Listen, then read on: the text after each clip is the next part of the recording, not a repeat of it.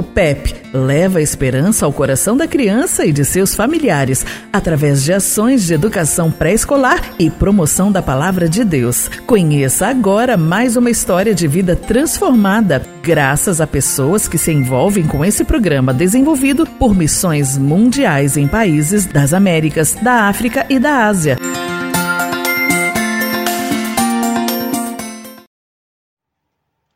Quando vamos comer? Nesse país, cuja população tem sua origem nos índios guaranis e conquistadores espanhóis, a pobreza afasta milhares de crianças da escola.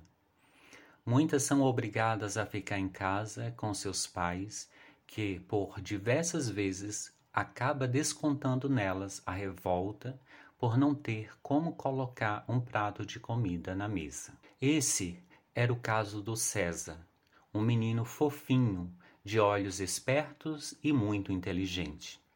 Ele começou a ir à igreja através do irmão mais velho e começou a estudar no PEP. Ele chegava sempre na unidade com roupas sujas, parecia nunca tomar banho.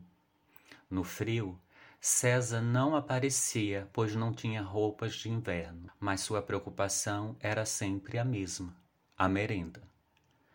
As perguntas à missionária educadora sobre a hora do alimento eram insistentes. No entanto, ao passar dos dias, ela começou a ver em César não só a fome pela merenda, mas a fome espiritual de um menino em situação de vulnerabilidade, mas precioso aos olhos de Deus. A missionária educadora conseguiu roupas e calçados para o menino.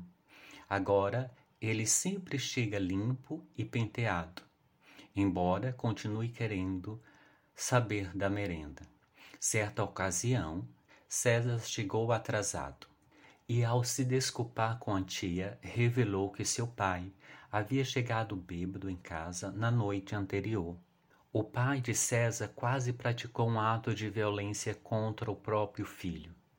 Em sua singeleza, César disse à missionária educadora que pediu a Jesus para fazer seu pai ficar bonzinho, e então ele dormiu.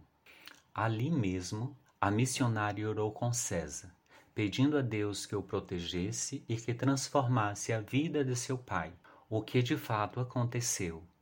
Deus transformou a vida daquele homem e de seu lar. E certamente a lição que ele aprendeu edificará muitas outras vidas.